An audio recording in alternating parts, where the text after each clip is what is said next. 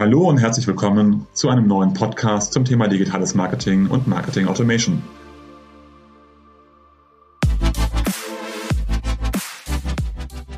Mein Name ist Jörg Reinhardt, promovierter Physiker, dreifacher Familienvater und Gründer der Centelli Consulting Group, einer führenden Unternehmensberatung rund um digitales Marketing und digitales Kundenmanagement.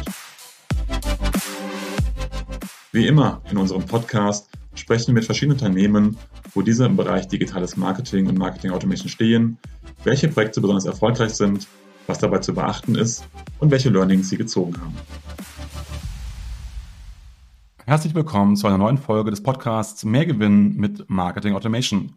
Heute mit Corinna Klees, Sales-Spezialist bei SAS im Bereich Customer Intelligence. Herzlich willkommen. Vielen Dank. Ja, ich freue mich, Corinna. Wir haben ja gemeinsam eine Studie rausgegeben ähm, zum Thema Zukunft der Marketing Automation.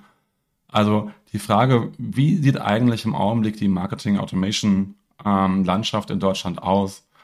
Äh, magst du vielleicht ein bisschen was zum Beweggrund der Studie erzählen und ein bisschen zum ähm, Hintergrund, wie wir die Studie angegangen sind? Ja, klar, gerne.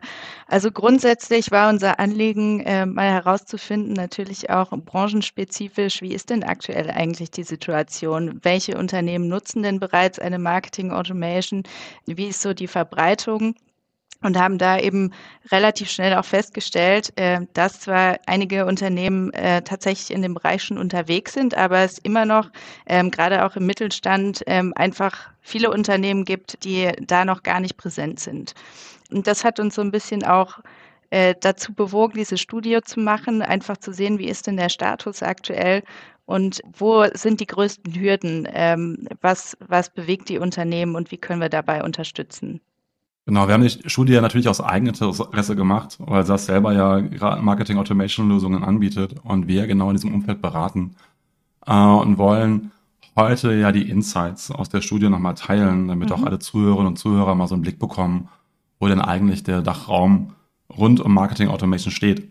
Jetzt habe ich schon gesagt, du bist Sales-Spezialist bei SAS. Magst du dich nochmal ganz kurz äh, den Zuhörerinnen und Zuhörern vorstellen in deiner Rolle? Ja, sehr gerne. Ähm, also ich bin Sales-Spezialistin für unsere Customer Intelligence-Lösung. Das heißt, ähm, ich begleite Unternehmen letztendlich auch dabei, die Lösung zu etablieren oder in die Organisation zu tragen.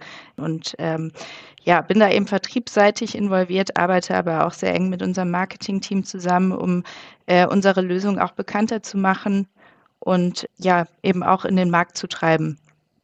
Und darüber bist du natürlich auch selbst mit vielen Kunden im Kontakt, logischerweise, äh, und sprichst mit denen letztendlich darüber. Deswegen freue ich mich, dass wir nicht nur auf der einen Seite über die Studienergebnisse sprechen, sondern auch andererseits quasi auch über deine persönlichen Erfahrungen äh, im Markt.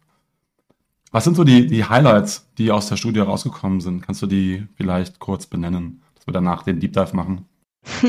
Ja, ich glaube ähm, tatsächlich, also was mich sehr positiv stimmt, ich glaube, wir sind in der digitalen Transformation mittlerweile angekommen. Also, dass die irgendwann mal aufhört, das, da haben wir uns, glaube ich, alle jetzt mittlerweile von verabschiedet.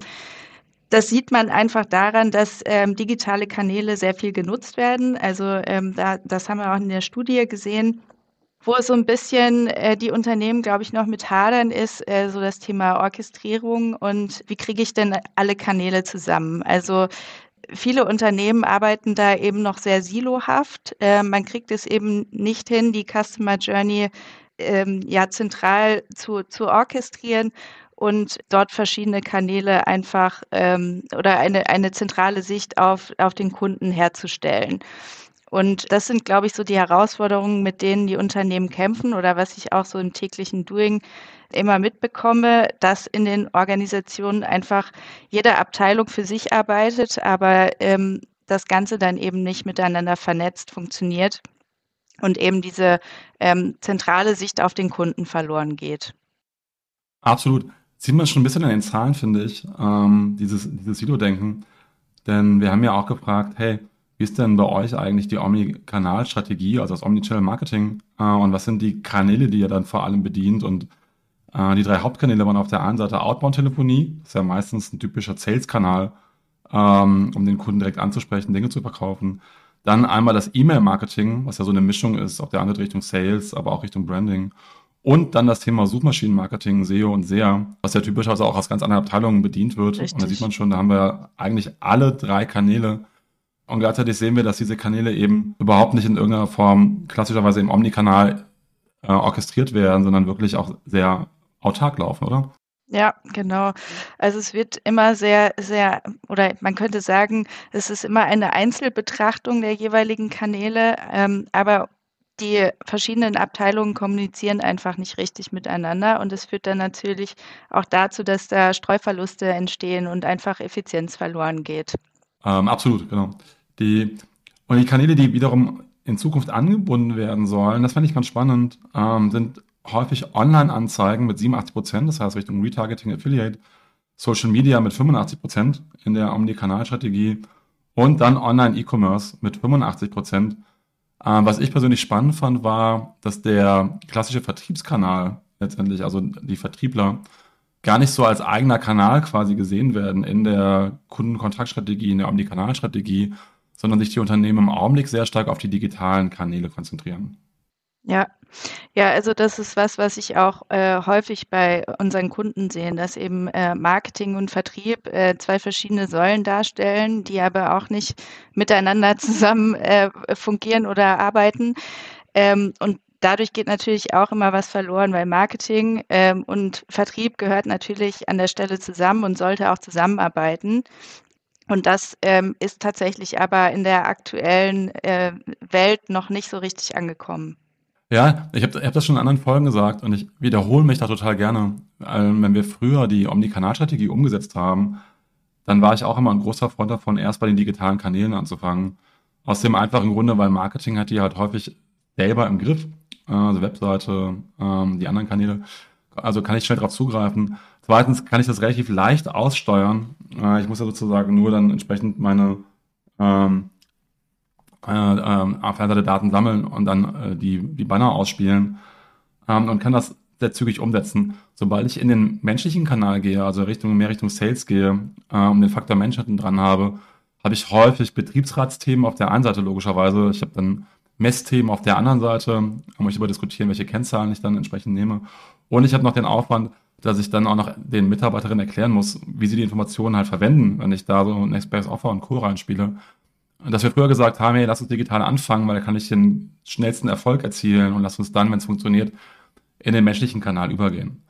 Und mittlerweile denke ich genau andersrum, weil der menschliche Kanal, also sowohl Outbound-Telefonie als aber auch ähm, der Vertrieb, ist so unglaublich teuer logischerweise, ähm, weil da viele gut bezahlte und kluge Menschen sitzen, dass ich dann eigentlich meine Omnikanalstrategie nach diesem Kanal ausrichten sollte, empfinde ich, äh, um denen halt Nextpress Offer und andere Informationen bei den Kunden zur Verfügung zu stellen, weil ich dann über meinen teuersten Kanal letztendlich am meisten rausholen kann.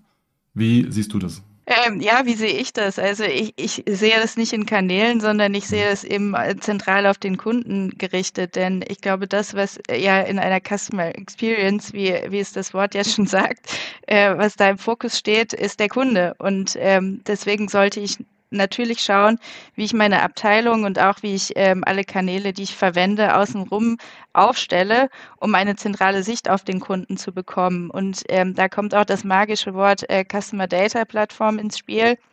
Äh, wie äh, organisiere ich denn alle Daten, die ich über meinen Kunden äh, habe, zentral? Sei es jetzt eben äh, über Vertriebskanäle oder eben auch digitale Kanäle, um eben eine 360-Grad-Sicht auf den Kunden zu haben und dann eben auch entsprechende Aktivitäten daraus ableiten zu können. Jetzt sagst du, ähm, du denkst quasi in Customer Journeys. Ich fand es erstaunlich, dass nur 60 Prozent der äh, Unternehmen aktuell eine richtige Customer Journey einsetzen und danach ihre Aktivitäten steuern. Ähm, und noch weniger Kunden dann auch sagen, dass die Customer Journey auch wirklich was bringt, weil sie es entweder nicht messen oder letztendlich keinen Effekt sehen. Hm, wie erklärst du dir, dass das so wenige Unternehmen sind, die mit einer Customer Journey, obwohl das ja so ein Schlagwort im Marketing schon seit Jahren ist, äh, wirklich arbeiten? Ja, also ich glaube, ein Thema, was, was so den Markt um, oder den, den Markt betrifft, ähm, ist natürlich, dass das auch immer bedeutet, man muss eine gewisse Investition tätigen und ähm, man muss auch entsprechende Ressourcen bereitstellen, um etwas wie eine Customer Data Plattform oder eine Marketing Automation einzuführen. Ich glaube, zum einen äh, gibt es Unternehmen, die sind äh, vom Kenntnisstand noch gar nicht so weit. Also ich glaube, da bedarf es einfach auch noch ein bisschen, äh, wir müssen den Markt bereiten und ähm, Unterstützung geben, und Unternehmen auch unterstützen, in der digitalen Transformation voranzuschreiten und ähm, die enablen und den Wissens Wissenstransfer leisten. Auf der anderen Seite ähm, gibt es vielleicht einige Organisationen, die äh, schon so weit sind, dass sie sagen, ja, wir, wir brauchen das. Aber dann ist natürlich immer die Frage, wie.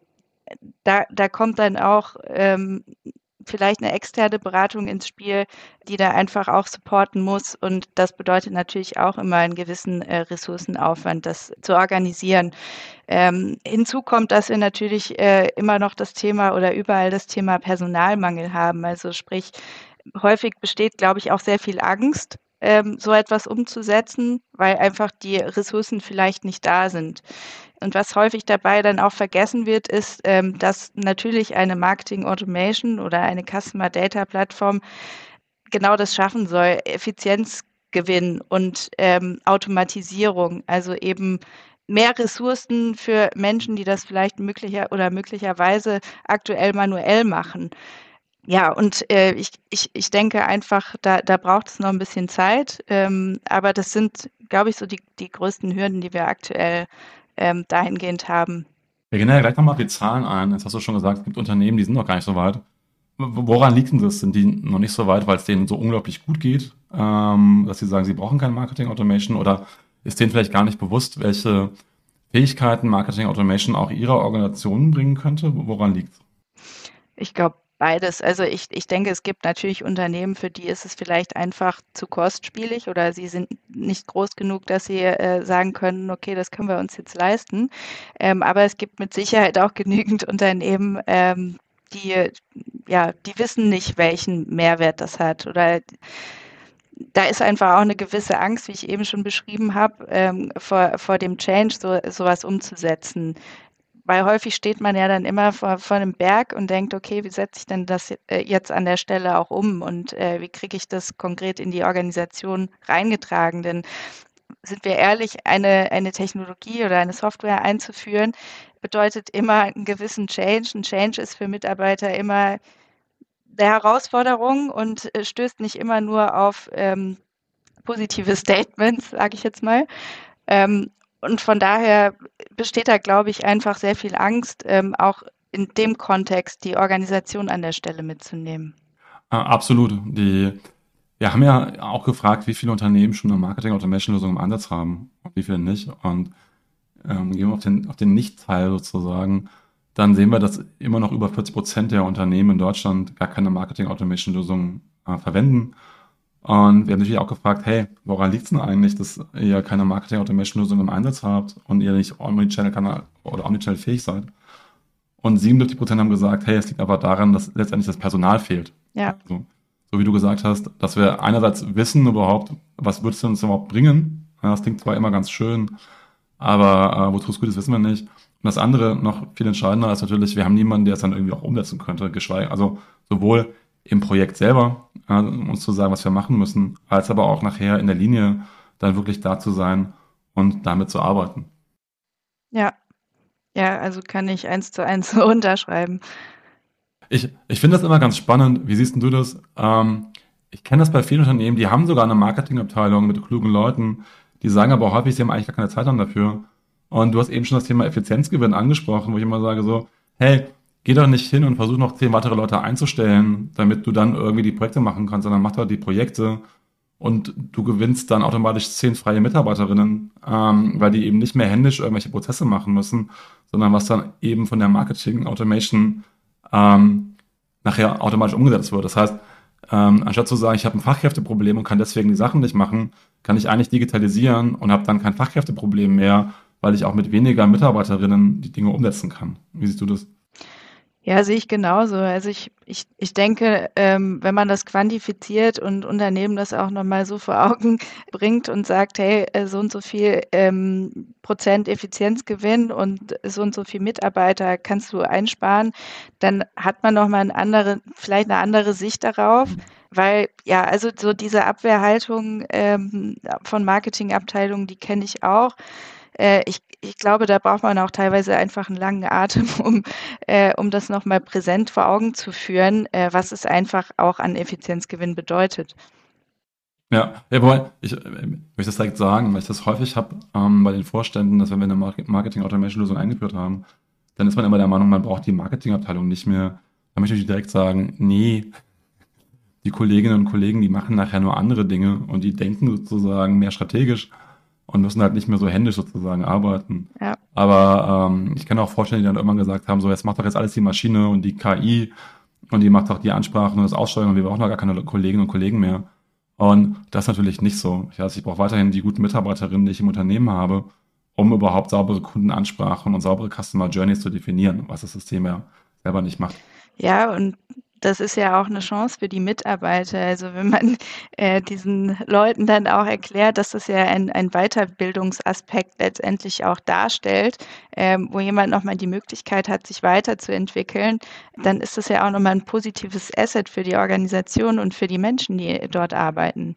Absolut, ja. Also es macht ja auch Spaß, da mit neuen Technologien zu arbeiten, sich zu entwickeln und nachher auch dann eben nicht nur händische Tätigkeiten zu machen, ähm, die super ineffizient sind, sondern wirklich ja. die richtigen Dinge fürs Unternehmen zu tun. Ja. Wenn wir mal rübergehen zu den anderen 60 Prozent, die schon eine Marketing-Automation-Lösung im Einsatz haben, fand ich es erstaunlich, wie viele ähm, Kunden sagen, sie sind aber gar nicht zufrieden damit, äh, weil sie nicht den Mehrwert äh, direkt spüren. Kannst du unseren Zuhörern äh, kurz erklären, woran das aus unserer Umfrage heraus hauptsächlich liegt? Mm, also ich denke, das, das liegt zum einen wahrscheinlich daran, wie, wie das Ganze aufgesetzt worden ist. Also wie, wie ich vorhin schon mal sagte, also eine Software oder eine Technologie alleine, die bringt natürlich nicht den Nutzen, sondern sie muss auch richtig eingeführt werden. Das heißt, Mitarbeiter müssen natürlich auch entsprechend geschult werden, die müssen wissen, was sie da zu tun haben und ähm, die Organisation muss auch mitziehen. Äh, wenn, wenn das nicht passiert, dann ist es natürlich häufig so, also das kennt man auch mit CRM-Systemen oder sonstigen äh, Lösungen, ähm, wenn da keiner mitarbeitet, dann habe ich natürlich nichts gewonnen und dann bin ich damit natürlich erstmal unzufrieden. Also ist es natürlich wichtig, das von vornherein auch zu planen und ähm, das ordentlich aufzusetzen, damit es am Ende auch funktional ist und ähm, auch genutzt wird. Ja, also ich sage immer, das ist so eine Zahl, ich bin jetzt seit 20 Jahren in dem Business, die gibt es seit 20 Jahren ähm, und die liegt so ungefähr bei 70 Prozent äh, seit jeher, natürlich auch bei dem, was wir so mitbekommen.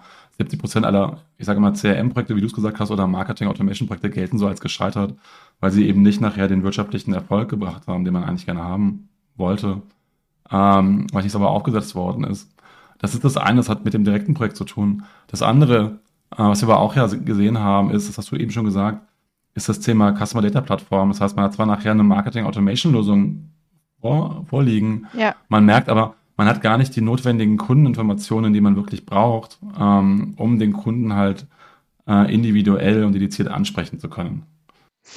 Genau, also Personalisierung ist natürlich ein sehr wichtiges Thema und ähm, klar, äh, Marketing Automation ist schön, aber wenn ich den Kunden nicht personalisiert, sondern mit der Gießkanne anspreche, um es jetzt mal überspitzt zu äh, sagen, dann fühle ich mich als Kunde natürlich auch nicht abgeholt. Und äh, äh, mit unserer Lösung ist es eben so, dass wir die Möglichkeit haben, Person Personalisierung sicherzustellen und das Ganze dann eben auch in Echtzeit zu tun. Das heißt, auch hier haben wir keine Streuverluste, sondern können da wirklich gezielt und individuell auf den Kunden eingehen.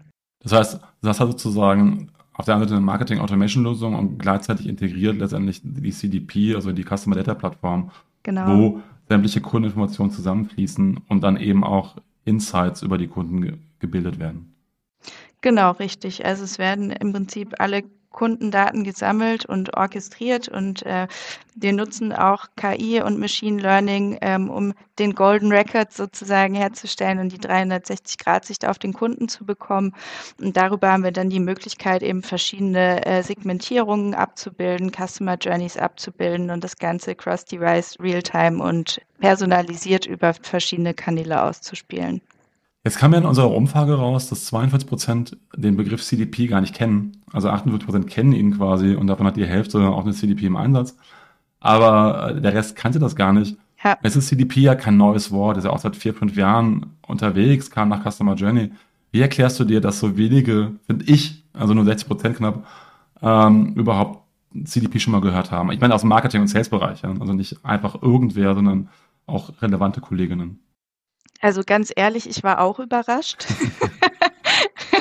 Ähm, ich hätte auch gedacht, dass es mehr sind. Äh, woran liegt das? Ich glaube, es liegt äh, einfach daran, dass die Marketingabteilung äh, oder äh, geht vielleicht so ein bisschen auch aus den Zahlen hervor. Äh, viele haben noch gar keine Marketing Automation, viele haben noch keine Customer Data Plattform. Marketingabteilungen arbeiten sehr viel noch manuell, würde ich behaupten, ähm, und haben wahrscheinlich einfach gar nicht die Zeit, sich mit Weiterbildung zu beschäftigen mhm. oder damit zu beschäftigen, was ist denn gerade am Markt eigentlich los.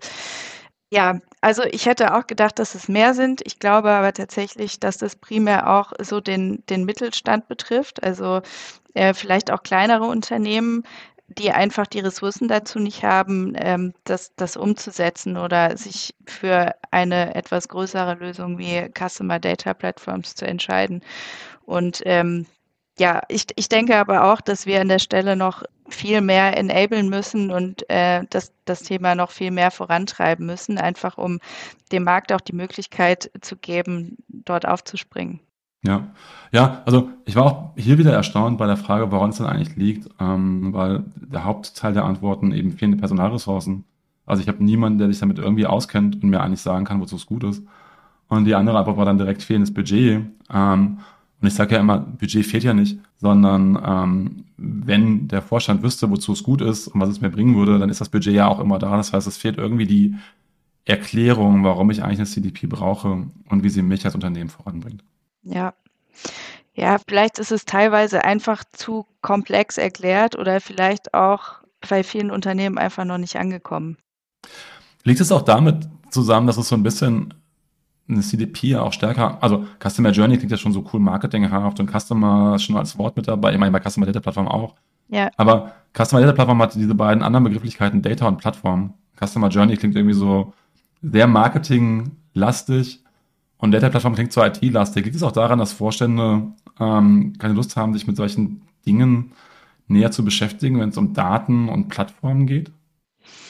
Hm, kann gut sein. Also ich, ich denke mal, ja, gerade wenn es jetzt größere Unternehmen sind, dann würde ich behaupten, haben die keine Lust, sich damit zu beschäftigen. Aber würde ich jetzt auch nicht als Haupt, Hauptaugenmerk oder als Hauptpunkt sehen. Also ich, ich glaube, dass in vielen Unternehmen der Begriff einfach also man hört vielleicht, ja, vielleicht hört man Data und denkt sich, oh nee, da habe ich jetzt keine Lust drauf, weil es doch sehr IT-lastig klingt. Und ähm, ja, ich glaube, IT ist so ein Thema, das ist in Organisationen dann doch immer äh, eher in der IT-Abteilung aufgehoben, wo, da, wo, man dann schnell äh, sich die Ohren zuhält und sagt, okay, die werden sich schon drum kümmern. Ist denn, ist denn ein Eindruck, dass CDP eher ein Marketing-Thema ist, also vom Fachbereich getrieben oder eher ein Thema, was von der IT getrieben ist? Hm, ich würde sagen, das ist schon eher ein marketinggetriebenes Thema. Sicherlich braucht es auch eine IT dazu. Also klar, das ist auch wichtig, ähm, aber am Ende ist es auch immer wichtig, die, die gesamte Organisation mitzunehmen, mhm. wie ich eingangs schon gesagt hatte. Ähm, aber ich würde sagen, IT und, ähm, und Marketing sind so die beiden Stellschrauben, an denen man drehen sollte oder die zumindest mit an Bord sein sollten. Ja, absolut. Ich meine, du hast das Thema Silos schon angesprochen. Ähm, da können wir nochmal so ein bisschen darauf zurückgehen. Ja. Weil wir haben natürlich auch die Unternehmen gefragt, hey, was hält euch denn eigentlich davon ab, eine saubere Omnikanalstrategie so umzusetzen? Ähm, und die Punkt eins war dieses Thema Aufbrechen von Datensilos. Und eigentlich reden wir nicht nur von Datensilos, wir reden da wirklich auch von den Silos und Unternehmen. Ja. Ähm, ja, kannst du da noch ein bisschen was aus deiner Erfahrung schildern, wo die Probleme dafür die Vorstellungen typischerweise liegen? Ja, also die Probleme liegen, glaube ich, wenn man es jetzt äh, all, allgemein fasst, darin, dass die Abteilungen einfach nicht miteinander sprechen. Also jeder kocht sein eigenes Süppchen, aber ja, man spricht eben einfach nicht miteinander. Und das ist an der Stelle einfach wichtig, weil wir ja auch in verschiedensten Abteilungen äh, verschiedene Daten sammeln und ähm, diese Daten ja auch irgendwie zusammenführen müssen. Und wenn jeder sein eigenes Süppchen kocht, dann äh, kann ich das natürlich nicht. Ja, ich habe hab ja früher mal gesagt, dass es kein Marketing Automation Projekt ohne Data Warehouse Projekt gibt. Also, dass man sozusagen den Customer Data Mart runterbaut. Und eigentlich gibt es doch auch kein Customer Journey Projekt ohne einen Umbau der Abteilungen, oder? Wie siehst du das?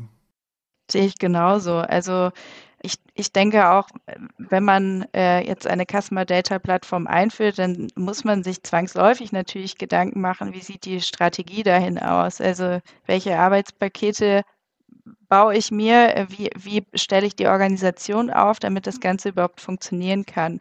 Ähm, und dann natürlich, wie du vorhin gesagt hast, die Silos aufbrechen. Äh, wie kriege ich es hin, dass äh, eben keine Silos mehr zwischen den Abteilungen entstehen, äh, sondern dieses Projekt dann auch ein, ein Erfolgsfaktor ist. Und ähm, da ist es natürlich dann auch immer hilfreich, sich vielleicht noch externe Hilfe dazu zu holen, weil mit jem, jemand, der einen Blick von außen hat und auf die Organisation scha schaut, im Zweifel einen ganz anderen Blickwinkel hat als ich selber. Und das kann immer noch mal hilfreich sein, das dann auch erfolgsversprechend auf die, auf die Straße zu bringen und ja, das Projekt entsprechend aufzusetzen und auch diesen Change hinzubekommen. Ja, absolut. Also in allen Omnikanal-Projekten, die wir gemacht haben, taucht natürlich immer irgendwann die Frage auf, wem gehört der Kunde. Und häufig ist das ja so, dass die, also die Menschen sind ja nicht per se irgendwie unwillig zusammenzuarbeiten, sondern der Grund, warum wir Silos haben, hat ja häufig damit was zu tun, dass die einzelnen Bereiche auch eigene Ziele bekommen haben und die Ziele sind dann teilweise konträr unterwegs. Ja. Und in so einem Omnikanal-Ansatz ist halt häufig die Diskussion direkt, wem gehört der Kunde? Weil natürlich dem, der der Kunde gehört, kann darauf sozusagen seine eigenen Kampagnen und Ansprachen fahren und kann dann seine Ziele einfacher erreichen. Und es ist natürlich so, wie du sagtest, wenn man von außen kommt, dann ist die Antwort, wem gehört der Kunde? Dem Unternehmen. Ja? Und nicht irgendwie eine Abteilung mittendran, die ja. machen kann, was sie möchte, sondern die Unternehmen und die Aufgabe, die man hat, ist das Bestmögliche herauszuholen.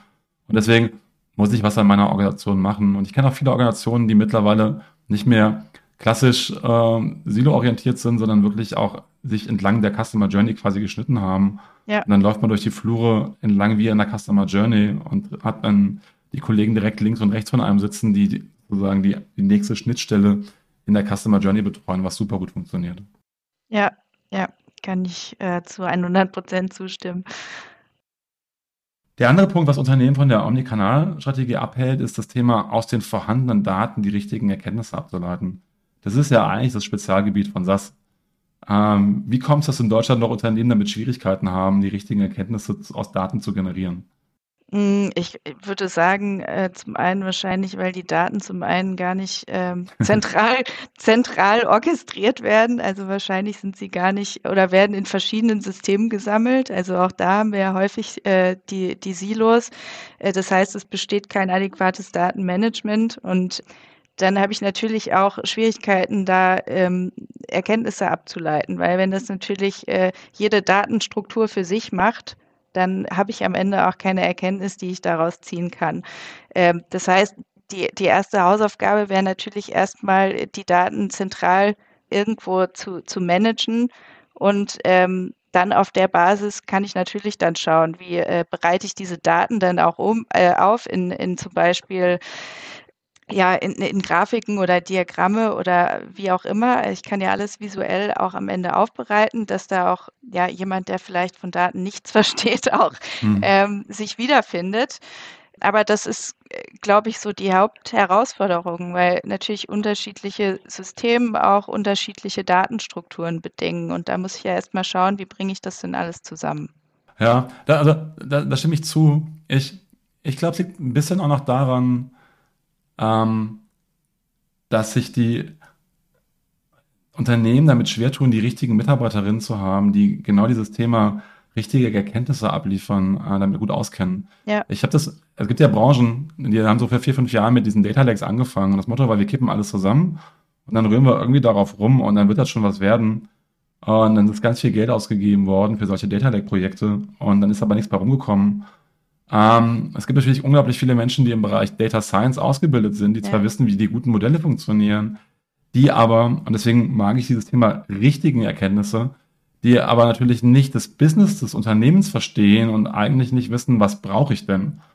Und das finde ich ist immer so wichtig, weil man, man hat dann die, die Fachbereiche, die Marketiers, die vielleicht wissen, was sie brauchen, aber nicht wissen, was die Daten hergeben. Also ich habe hab ja genau an diesen Schnittstellen gearbeitet, da kriegt man so, äh, so Fragen wie, Warum ist der Kunde zu uns gekommen? Wo ich sage, weiß ich nicht, weil ich weiß ja nicht, was war, bevor er bei uns gewesen ist. Also habe ich die Daten nicht. Ja, aber das brauchen wir jetzt. Und ich sage, ja, dann geht's aber nicht. Also die wissen sozusagen nicht, was ich, was ich mit den Daten machen kann. Und die, die die Daten haben, die wissen wiederum nicht, ähm, was die Fachbereiche für Erkenntnisse brauchen. Und das finde ich ist immer noch ein großer Gap, dass wir die richtigen Leute haben, die mit den Daten arbeiten und gleichzeitig aber die Business-Denkweise mitbringen, ja. um auch die richtigen Erkenntnisse zu ziehen. Ja, ich würde vielleicht sogar noch einen Schritt weiter gehen. Also ich würde behaupten, es gibt auch Unternehmen, in denen ist das Thema Daten auch noch nicht angekommen. Also dass Daten wichtig sind und dass Daten eigentlich so das höchste Gut sind. Ich glaube, das ist auch immer noch ein Thema, was nicht zu 100 Prozent angekommen ist. Ah, okay. Ja, das, das, das ist witzig, weil ich habe dann dazu eine andere Geschichte. Ich, ähm, da hätte ich jetzt wetten können, dass das bei allen Unternehmen angekommen ist, weil gab ja vor, keine Ahnung, sechs, sieben Jahren diesen Spruch, Data is the new oil. Ja. Und da war mein Eindruck, dass irgendwie alle Unternehmen jetzt denken, dass was die da an Daten haben, ist halt total viel wert. Und es gibt ein, ein Unternehmen, für die haben wir schon gearbeitet und wollten noch weiterarbeiten. Die haben dann irgendwann gesagt, so, nee, nee, nee, Daten sind ja das neue Öl, deswegen macht ihr das nicht mehr. Wir haben da ja für jetzt Leute eingestellt. Wir haben gesagt, hey, da wo ihr sitzt, wundere ich mich, dass ihr Mitarbeiter bekommt. Dann haben sie gesagt, nee, nee, wir nehmen wir, wir haben zwei Praktikanten, die studieren das jetzt und wir möchten die Daten nicht mehr rausgeben, weil die so wichtig sind. Und deswegen machen das jetzt die Praktikanten, die machen das für uns diesen Data Science Bereich. Und das fand ich so krass spannend, diese Denkweise nach dem Motto, die Daten sind so wichtig, die Daten gebe ich nicht mehr raus und die, die bearbeite ich, selbst wenn ich nicht die passenden Leute dafür habe. Deswegen habe ich diese, dieses Bild im Kopf, dass eigentlich alle wissen, wie wichtig ihre Daten sind aber damit nicht optimal umgegangen wird, weil ich dann nicht die passenden Personen drauf lasse, sondern versuche das wirklich dann so wie, ähm, als wäre es mein eigener Schatz, den ich nicht rausgeben möchte, selber zu machen, auch wenn ich eben nicht das notwendige Know-how habe, damit umzugehen. Der dritte Punkt, der noch genannt worden ist bei der Omnikanalstrategie, ist das Thema Implementieren und Anpassen des Marketing Automation Systems. Und da frage ich mich, was, was meinen die denn damit? Weil es ist doch eigentlich gar nicht mehr so schwer zu implementieren und anzupassen. Äh, oder hast du eine Idee, warum das für viele Unternehmen noch ein Problem darstellt? Ich glaube, es liegt einfach daran, dass jeder Bereich im Unternehmen unterschiedliche Anforderungen hat und wahrscheinlich jeder einfach ähm, ja sich vielleicht äh, einen anderen Umgang mit dem System wünscht oder vielleicht ein anderes Interface. Ähm, und das ist zum Beispiel was, woran wir eben auch arbeiten, dass wir da ähm, es den Menschen natürlich, die, die hinten dran sitzen, möglichst einfach machen, auch damit zu arbeiten. Denn äh, wie gesagt, jeder hat andere Anforderungen äh, im täglichen Doing und natürlich gibt es auch branchenübergreifend Unterschiede. Ähm, und äh, ich glaube, das ist eben nochmal ein wichtiger Punkt, ähm, auf den man eingehen muss, dass, dass einfach verschiedene Branchen auch äh, verschiedene Anforderungen haben, die in, in der Software auch berücksichtigt werden müssen und auch im, im Umgang äh, mit dem Unternehmen. Wie, wie seid ihr denn von SAS seitens da aufgestellt? Ich bin ja ab und an auch auf euren weltweiten Konferenzen unterwegs, wo der Nerd-Faktor dann doch sehr hoch ist von Leuten, die das seit 30 Jahren programmieren. Ähm, gleichzeitig gab es ja auch mal eine Phase, wo das super stark alles Richtung GUI gegangen ist und man das so anwenderfreundlich machen wollte, dass selbst der BWLer frisch von der Uni ohne Berufserfahrung letztendlich Marketingkampagnen anlegen kann. Dann gab es wiederum die, die, die Trendwende, dass auf einmal alle R programmiert haben oder Python und dann irgendwie wieder jeder entwickelt hat. Wo, wo steht denn Sasta aktuell in diesem Spagat zwischen super einfaches Handling und super spezifische Anwender, die damit wirklich alles machen können?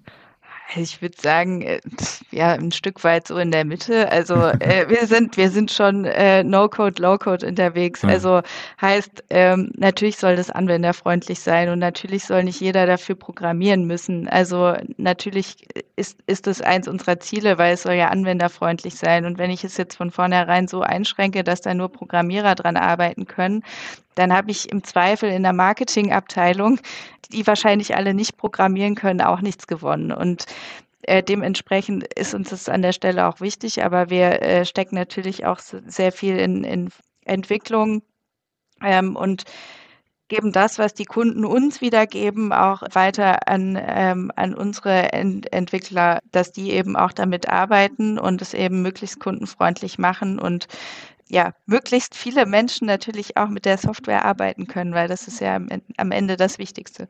Ja, absolut. Also ich, ich erzähle mal ganz gerne die Geschichte. Ich habe mal äh, eure Marketing-Automation-Lösung in eine Abteilung eingeführt, ähm, eine Marketingabteilung, die hauptsächlich aus PLSQL-Entwicklern bestand. Und äh, das war, das war ein reiner Horror-Change, um das liebevoll zu formulieren.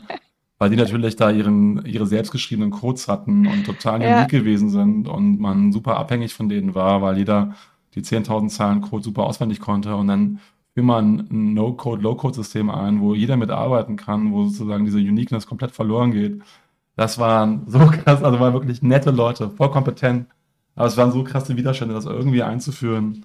Ähm, ja, also von daher. Kann ich mir vorstellen. Ja, genau. Und andersrum natürlich Abteilungen gehabt, die wirklich dann aus reinen BWLern bestanden, die niemals, also PC, also IT war für die PC anmachen, dann war gut. Und die dann mit solchen Systemen super gut arbeiten konnten und die ähm, Kampagnen easy angelegt haben. Wo siehst du die, die Trendentwicklung hin? Also ähm, wir sehen ja in der Umfrage auch, dass das Thema No-Code, Low-Code unglaublich wichtig wird, auch gerade schon aufgrund des Fachkräftemangelthemas. Gleichzeitig sieht man ja aber auch, dass ähm, Python äh, oder R halt auch wiederum Sprachen sind, die dann ja doch gewisse Programmierfähigkeiten ähm, erwarten. Wie, wie ist so, so deine Einschätzung, was die Entwicklung angeht? Schwierig zu sagen. Also ich glaube, da kann ich keine hm. Antwort zu geben. Aber ähm, also ich glaube, grundsätzlich jetzt von Anwenderbrille aus würde ich sagen, äh, geht die Entwicklung dahin, dass, dass man natürlich möglichst alle Anforderungen bedient. Denn nicht jeder ist wahrscheinlich also wie du sagst, es gibt, es gibt unterschiedliche ähm, Aufstellungen von Marketingabteilungen und äh, die einen sind vielleicht mehr No-Code, Low-Code, vielleicht wollen die anderen aber lieber ein bisschen mehr programmieren.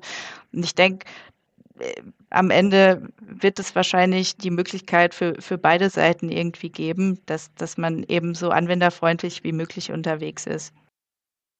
Ja, ja, genau. Und, auch spezifisch auf die jeweilige ähm, Zielgruppe im Sinne von der eigenen Mitarbeiterinnen, die eher genau. programmieren ja. wollen oder sozusagen wirklich No-Code programmieren. Ja. Mm, ein anderer Punkt, ähm, auch der letzte für heute dann erstmal, ist, dass wir ja sehen, dass viele Unternehmen mit der Customer Journey nicht so zufrieden sind und gleichzeitig, und das stelle ich ja auch schon seit Jahrzehnten quasi fest, so unglaublich wenig mit KPIs gearbeitet wird und mit einer Messung ähm, der Marketingkampagnen, der Effizienz und der Customer Journey. Wo, woran liegt es und was können Unternehmen eigentlich besser machen und warum müssen sie es vor allem besser machen aus deiner Sicht? Ja, also das sehe ich auch, äh, dass, dass da einfach ja wenig, wenig KPI-Messung erfolgt oder eben nur sehr rudimentär. Ähm, ich glaube, häufig liegt es natürlich zum einen in der Datenaufbereitung, dass man eben durch diese Silos, die man geschaffen hat, gar nicht die Möglichkeit hat, ein zentrales Bild zu bekommen, weil man muss es ja erstmal schaffen. Und wenn ich dann ähm, ja ein, ein KPI neben dem anderen betrachte, aber nicht die komplette Customer Journey und ja, die, die Messung innerhalb der kompletten Customer Journey betreibe, dann hilft mir das am Ende des Tages natürlich nichts. Und äh, deshalb ist es eben wichtig, äh, zentral zu orchestrieren und äh, zentrale Sicht auf den Kunden zu haben, auf die Daten zu haben, ähm, um das dann auch entsprechend abzubilden und auch äh, in die Organisation zu tragen. Mhm. Also sprich auch das Management-Level sollte natürlich auch in die Richtung denken und man sollte das auch entsprechend aufbereiten können, dass die Daten eben auch für jeden rezipierbar sind. Ähm, denn nicht jeder ist äh, Data Scientist und wird mit, mit den Zahlen vielleicht was anfangen können. Mhm. Aber ähm, ich glaube, das ist auch nochmal wichtig, dass die äh, visuelle Komponente dann am Ende auch stimmt. Ja, absolut wichtiger Punkt. Also äh, gerade fürs Top-Management habe ich auch gelernt, dass das auch, visuelle Aufbereiten fast noch wichtiger als die Inhalte, damit es dann auch schnell und einfach verstanden wird und vor allem zu sinnvollen Maßnahmen umgesetzt wird. Vielen Dank, Corinna. Damit haben wir, glaube ich, so einen, einen, kleinen Abriss gegeben aus den wichtigsten Punkten der Studie. Die ist natürlich verlinkt unten dass ihr euch selber die runterladen könnt, nochmal reinschauen könnt, was der Marketing-Automation-Bereich hergibt. Gibt es noch letzte Worte, die du an die Zuhörer und Zuhörer richten möchtest über die Studie oder ja, so dein, deinen Blick Richtung Marketing Automation der Zukunft? Ja, natürlich äh, fleißig unsere Studie äh, durchlesen und anschauen und natürlich äh, mehr in Customer Journey und Customer Data Plattforms investieren. Äh, wenn man noch nicht vertraut damit ist, sich vielleicht mal damit beschäftigen und den nächsten Schritt gehen. Super. Vielen lieben Dank, Corinna, und dann bis zum nächsten Mal. Ich danke dir. Bis zum nächsten Mal.